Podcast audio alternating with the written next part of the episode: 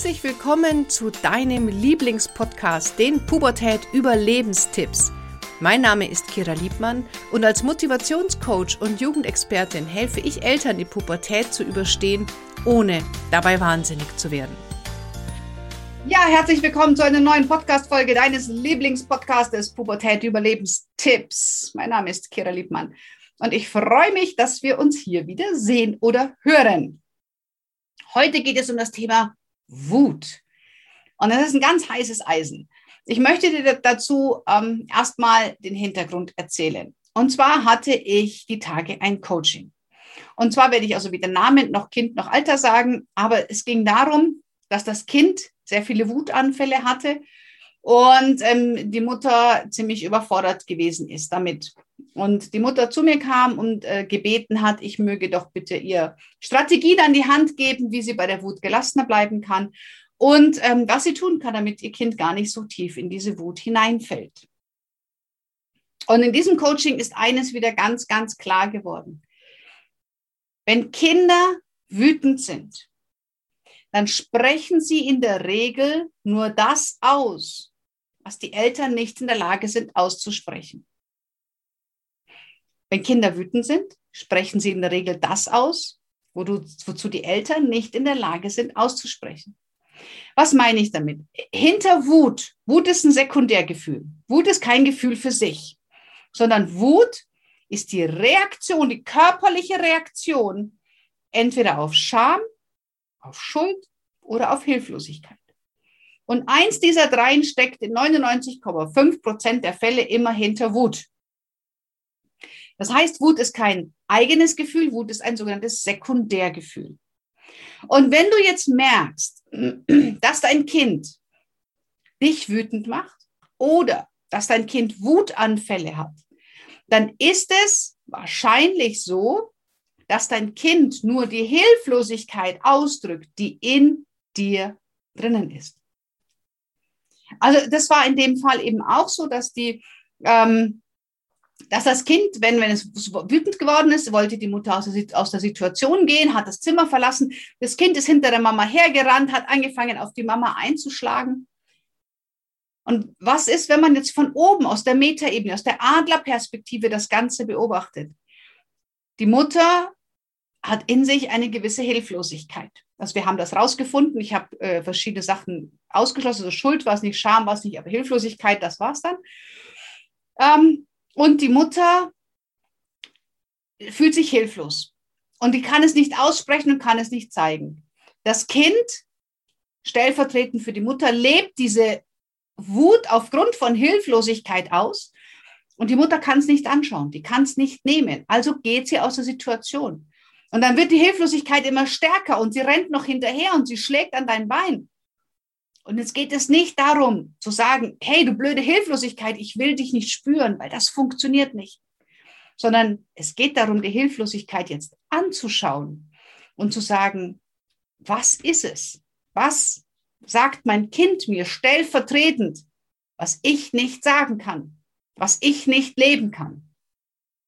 Und ähm, wenn du das auch kennst, dass du mit Wut viel konfrontiert bist bei deinem Kind, dann ist es im ersten Schritt wichtig zu wissen, ist es Schuld, Scham oder Hilflosigkeit? Das ist das eine. Und zum anderen, wo bist du wütend und sprichst es nicht aus? Wo schämst du dich? Wo hast du Schuldgefühle? Wo fühlst du dich hilflos und sagst nichts, sondern drückst es die ganze Zeit zu? Und es ist wie so eine Schublade, die immer auf will und du drückst immer dagegen und hältst es zu. Und egal wie stark du bist, irgendwann geht diese scheiß Schublade auf. Und es braucht natürlich noch immer mehr Energie. Und du lässt das nicht zu und dein Kind muss es nun für dich aussprechen. Und je länger du das bei dir nicht anschaust, umso schlimmer wird es für dein Kind werden. Und dann seid ihr in einer absoluten Teufelsspirale, wo du vielleicht anfängst, dein Kind abzulehnen oder wo du von Therapeut zu Therapeut gehst und sagst, mach mein Kind heil. Und leider, leider, leider, leider, leider, leider, leider, leider, leider gibt es noch viel zu viele Kinder- und Jugendtherapeuten, Psychologen, Coaches, was auch immer, die sich nur das Kind anschauen und die versuchen nur das Spiegelbild zu verändern. Meine Lieben, das bringt aber nichts. Es geht darum, den Formspiegel zu verändern. Das heißt, bei, der Mutter zu gucken, was ist es bei dir? Was muss dein Kind gerade stellvertretend für dich durchleben? Und dann löst du das bei dir und damit heilst du automatisch das Kind. Also das heißt, wir können Kinder stärken, in ihre Kraft bringen, Tools an die Hand geben, wie sie vielleicht mit ihrer Angst besser umgehen können, wie sie ein bisschen mutiger werden. Ja, natürlich, logisch können wir das sogar ganz, ganz gut. Aber Heilung passiert immer bei den Eltern. Das Kind ist niemals für Heilung zuständig. Und das ist auch das, dieser große, große Grundtenor bei mir in der Familiencoach-Ausbildung, dass wir nicht gucken, wie stülpen wir den Kindern quasi die Realität der Eltern über, sondern was will das Kind sagen? Was sagt das Kind, was die Eltern nicht sagen können? Und dazu mache ich auch ganz viele Demo-Coachings. Das heißt, ich lade echte Menschen ein, die sich bei mir melden und sagen, Kira, ich hätte gern kostenloses Erstgespräch, können wir einen Termin ausmachen und dann machen wir quasi ein kostenloses Demo-Coaching mit allen Ausbildungsteilnehmern, die dürfen zuschauen und danach bekommt dann der Teilnehmer entweder, ich verweise ihn an jemand anderen, wenn ich der Meinung bin, die Coaches sind damit überfordert, die können das nicht, ähm, oder du kriegst ein, ein, ein, Tandem oder ein Trio aus zwei bis drei Coaches aus der Ausbildung, ähm, die dann mit mir begleitend dich äh, dreimal kostenfrei coachen. Also wenn du hier ein Thema hast, bitte an podcast.kiraliebmann.de schreiben, dann wird das an mich weitergeleitet. Wenn du ein drei kostenlose Coaching-Einheiten haben möchtest, die einzigste Voraussetzung, dass es für dich in Ordnung ist, dass wir das Ganze eben unser Erstgespräch live führen. Die Ausbildungsteilnehmer schauen lediglich zu und danach, wenn wir fertig sind, stellen Sie mir Ihre Fragen. Okay. Ähm, also, das ist eben wichtig, dass wir sagen, wir lassen die Kinder erstmal, wie sie sind, sondern wir gehen davon aus, das Kind sagt, wenn es wütend ist, etwas, was ich nicht sagen kann, dann gucken wir bei dir, was ist es? Welches Gefühl steckt dahinter? Was will die, was will die Wut verdecken? Und das lösen wir. Und ja, das tut weh. Und ja, da wird manchmal geweint. Aber das macht nichts. Ne? Eine Geburt tut auch furchtbar weh. Aber danach kommt etwas Wunderschönes dabei raus. Also es darf auch mal ein bisschen kneifen, ein bisschen zwicken. Aber du heilst damit zwei Fliegen mit einer Klappe. Sondern du heilst dich und du heilst dein Kind. Wie geil ist das denn? Und dein Kind muss nicht einmal zu mir ins Coaching kommen, sondern es passiert alles durch dich. Geil, oder? Also ich bin ja jedes Mal wieder so begeistert, dass wir die Kinder einfach sein lassen dürfen und ja, wir Erwachsenen so viel für unsere Kinder stellvertretend lösen können. Also, deswegen, wenn du hier also mit dem Thema Wut zu tun hast, wenn du merkst, dein Kind, und es ist egal, also das in dem Coaching, die Kinder waren, ich sag's nicht, aber auf jeden Fall noch nicht in der Schule, ähm, Krippen- und Kita-Alter. Und da geht es auch. Und was, was sollen die Kinder im Coaching? keine Chance. Aber bei den Eltern. Und das ist auch, wenn du zum Beispiel Erzieherin bist oder wenn du im Kindergarten, in der Kita arbeitest. Diese Kinder, die so ähm, sehr, sehr viel Wut in sich tragen, das sind meistens die Energien aus dem Familienhaus und eben nicht von den Kindern. Und dann gibt es wunderbare Tools, wo wir sagen, wir können die Kinder runterbringen, wir können die Kinder in ihre Kraft bringen, wir können den Kindern neue Strategien an die Hand geben, wie gehe ich mit meiner Wut um, dass ich nicht andere schlage oder nicht die Teller zerschlage, einfach den Strategiewechsel zu machen. Ich lasse dir deine Wut, ich gebe dir nur einen anderen Kanal, weil das ist auch wichtig. Wir können nicht sagen, und jetzt sei nicht wütend. Hallo? Dann schlucke ich mein Gefühl runter, dann fühle ich mich noch falsch, dann bin ich doch nur noch viel wütender. Und entweder ich explodiere, das ist doch der bessere Fall, oder man implodiert. Und wie implodieren Menschen? Sie fressen sprichwörtlich alles in sich hinein. Das heißt, ähm, du, du, du futterst dir auch einen ähm, körperlichen äh, Schutzpanzer an.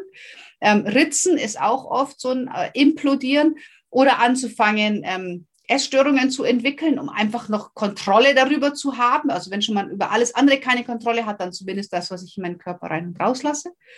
Also das sind alles so Vorboten vom Implodieren. Ähm, das passiert einfach ganz oft, wenn man äh, Schuld, Scham, Hilflosigkeit in Form von Wut runterschluckt. Daher ist es wichtig, das anzuerkennen, neue Strategien zu etablieren. Wie gehe ich mit diesem Gefühl anders um, so dass es für mich heilsam ist, aber keinen Schaden macht für die Umwelt oder mein Umfeld. Und wir schauen uns bei den Eltern an. Was muss dein Kind immer und immer wieder für dich aussprechen? Und wenn du anfängst, es auszusprechen, dann ist dein Kind frei. Dann muss es dein Kind nicht mehr tun. Das geht natürlich nicht von heute auf morgen. Das geht auch nicht über Nacht. Das ist ein, ein, ein Prozess. Aber nur du kannst anfangen als Elternteil. Das Kind ist absolut hilflos. Das kann nicht anfangen. Das kann nur reagieren. Du als kannst als Erwachsener agieren. Spannend, oder? Ja, mit neuen Sichtweisen in die Welt hinausgehen. Wenn du sagst, das ist ein geiler Scheiß, das will ich auch können, ja, dann lade ich dich ein, mach doch bei mir die Ausbildung zum Familiencoach. Da wirst du ganz viele von diesen Themen lernen. Auf der einen Seite lernst du natürlich einen riesen Methodenkoffer kennen für Kinder, für Jugendliche, für Eltern und für Familien. Das ist auf der einen Seite ist die Methodenkompetenz wahnsinnig wichtig. Aber es geht auch ganz viel um die Fachkompetenz. Also wie coach ich? Wie erkenne ich eigentlich das Problem? Woher weiß ich, mit wem ich eigentlich arbeite? Was mache ich, wenn ich nur eine Mutter erwarte und es kommen auf einmal Mutter und Kind? Was mache ich, wenn auf einmal vor mir ein Teenager sitzt, der überhaupt nicht mit mir sprechen möchte? Also all diese Fälle, die mir und meinem Team im Alltag immer wieder begegnen, die werden wir ganz, ganz viel üben in Breakout-Sessions, aber auch live im Abschlussevent. Und das ist ganz wichtig, dass du also einfach nicht nur die Methoden lernst, weil es gibt viele Coaching-Ausbildungen und ich habe selber viele gemacht. Da hast du einen unfassbaren Methodenkoffer. Aber die Methoden sind nur ein Schritt von insgesamt sechs, die ein gutes Coaching braucht. Also das heißt, was sagst du davor? Wie kommst du überhaupt dahin, dass du überhaupt eine Übung machst? Wie erkennst du, welche Übung ist die richtige? Wenn die Übung fertig ist, wie gehst du damit um, dass die Übung auch wirklich nachhaltig ähm, Erfolg hat und nicht nur verpufft, wenn der Coachie dann den Raum verlässt. Also all das ist wichtig und das bringe ich dir bei, dass du eben neben der Methodenkompetenz auch die Fachkompetenz hast und natürlich auch noch den dritten Pfeiler ist die Menschenkompetenz, wo es darum geht, dass du als Coach deinen Keller aufräumst. Auch das werden wir tun. Also das ist eben mein Ansatz, dass wir uns nicht die Kinder anschauen, sondern wir gucken, was möchte das System Kind uns sagen?